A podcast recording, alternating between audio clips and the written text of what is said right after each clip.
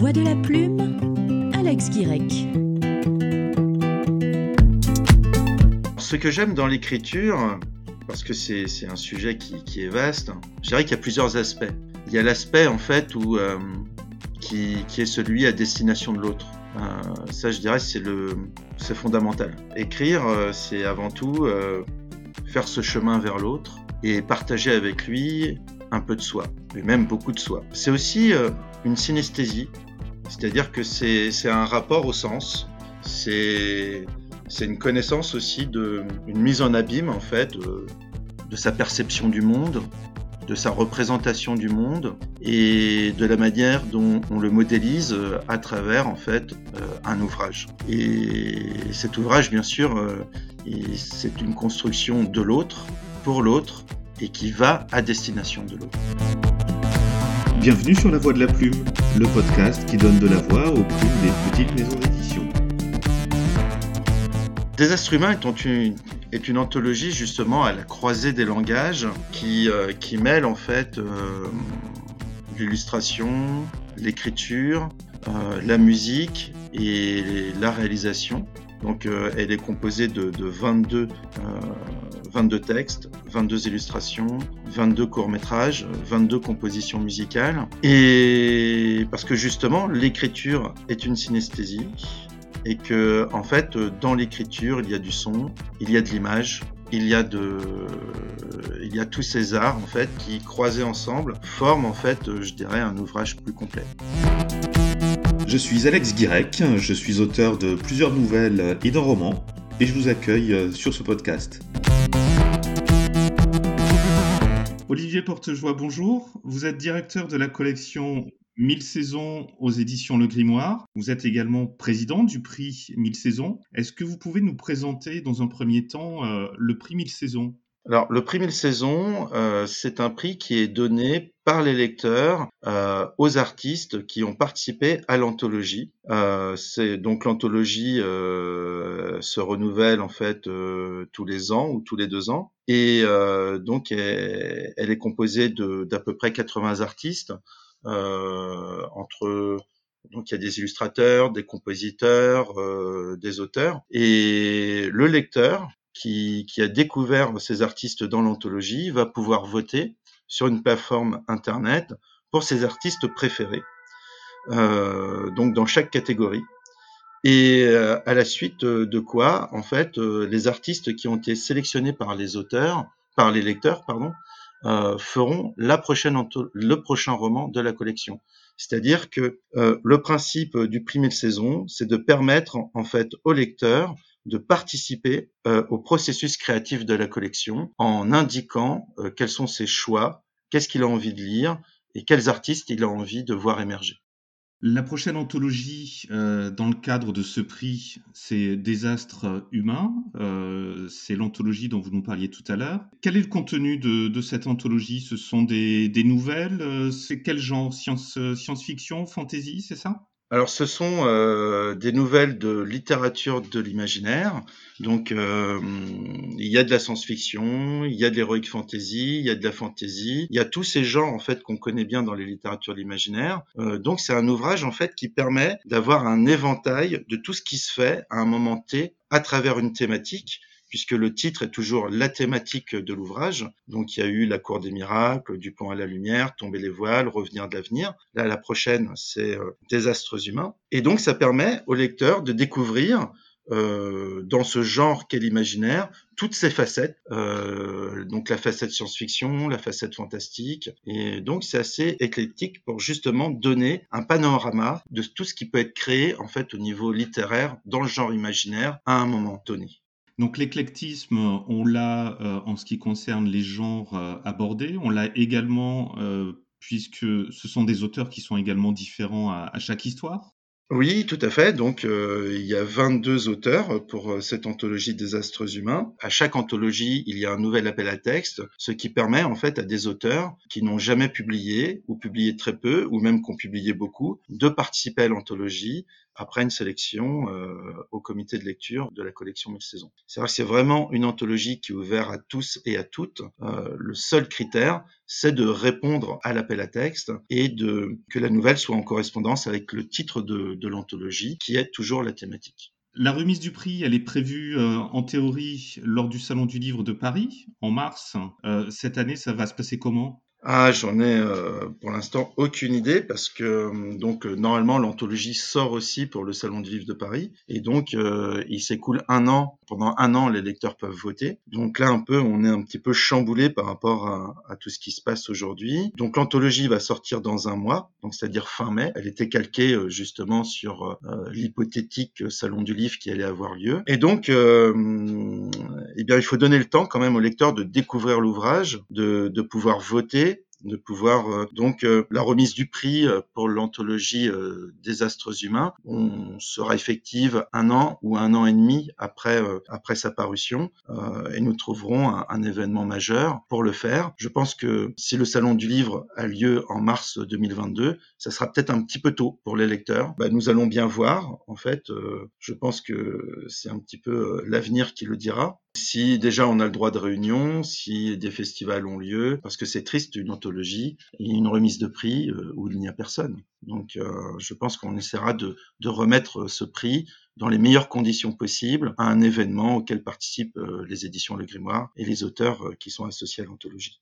Alors sans vouloir entrer dans le détail de, la prochaine anthologie euh, pour ne pas influencer les, euh, lecteurs qui seront également euh, électeurs, est-ce que vous pouvez nous, parler du contenu de, la dernière anthologie par exemple Quels étaient le thème abordé, les histoires racontées? Bah, nous avons reçu beaucoup de nouvelles pour l'anthologie. On a, reçu plus de 500 nouvelles. Donc le choix a été très difficile à faire. on a retenu 22 nouvelles qui sont en majorité de science-fiction cette fois-ci.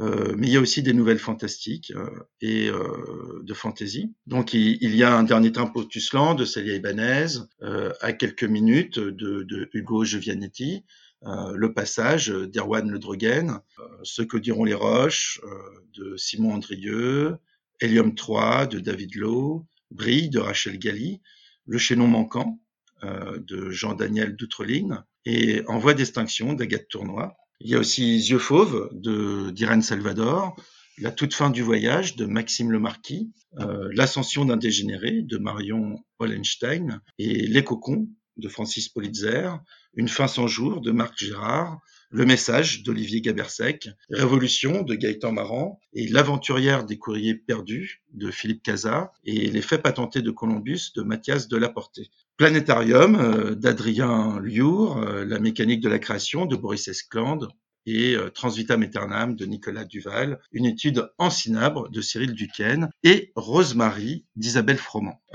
donc comme vous voyez, il y a, un large éventail de nouvelles.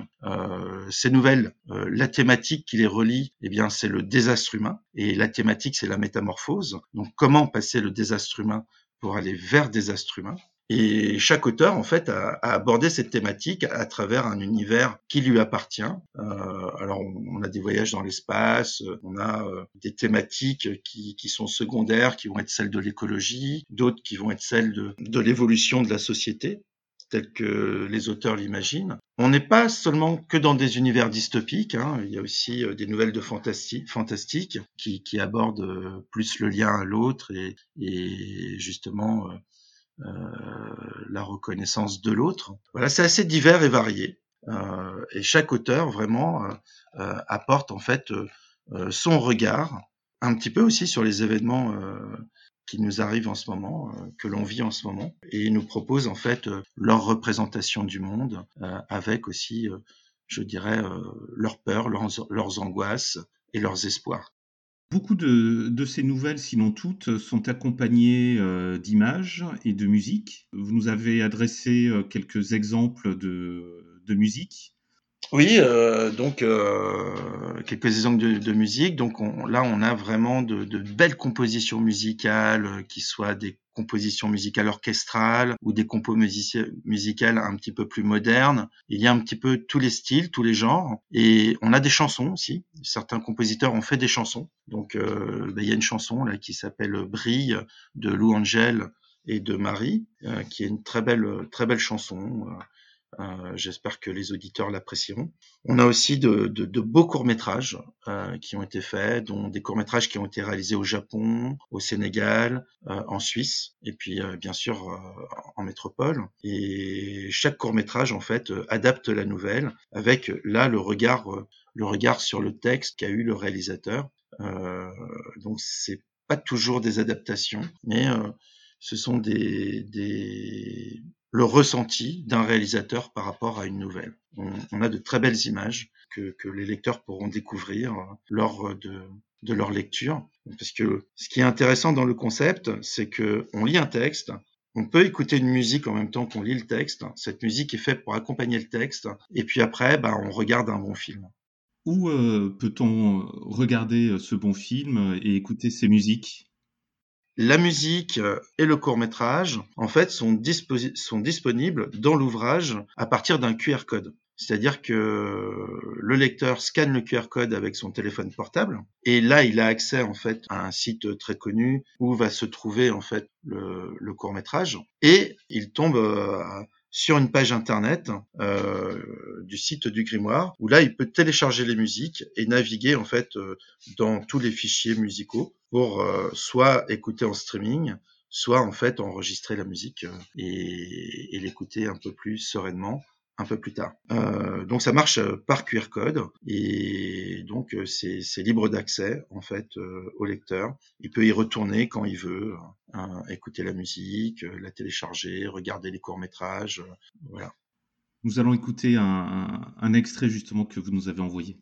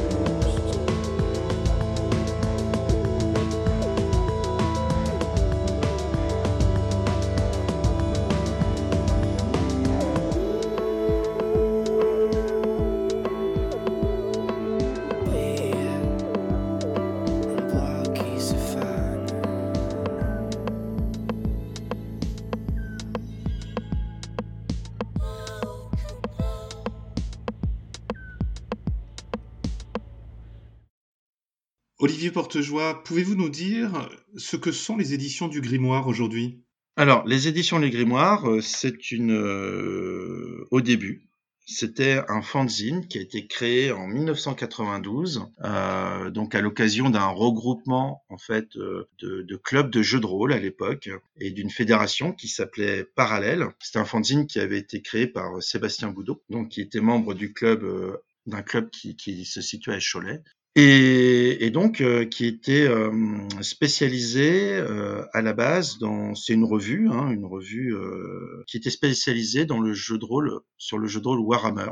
Et puis de fil en aiguille cette revue s'est transformée. Elle a pris voilà elle s'est transformée et elle a diversifié en fait c'est devenu les éditions Le Grimoire et la production s'est diversifiée par la publication de jeux de rôle, de livres dont vous êtes le héros, et par la suite dans la littérature euh, de science-fiction et de fantastique avec la collection Mille saisons. Je rajouterais qu'aujourd'hui, les éditions Les Grimoires est la plus ancienne maison d'édition de jeux de rôle en France. C'est celle qui a, résisté, à tous les tremblements de terre et éditorial jusqu'à présent.